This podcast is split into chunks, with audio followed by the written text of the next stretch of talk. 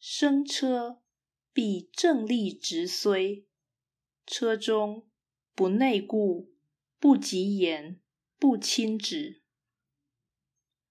上车时必站立挺直而握住绳索；坐在车内时，不回头看，不多说话，不指指点点。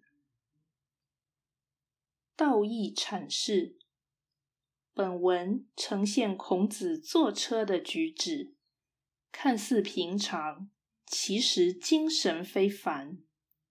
生车必正立直虽，不仅是因为态度肃恭、正立，且因为重视安全，直虽，而两者皆因敬畏神意，绝不随便。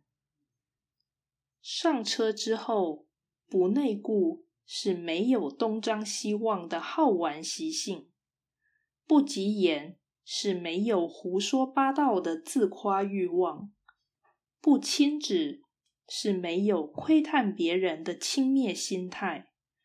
这些做法是凡夫坐车时常有的毛病，他们反映了人性的浊气，既低俗且放纵。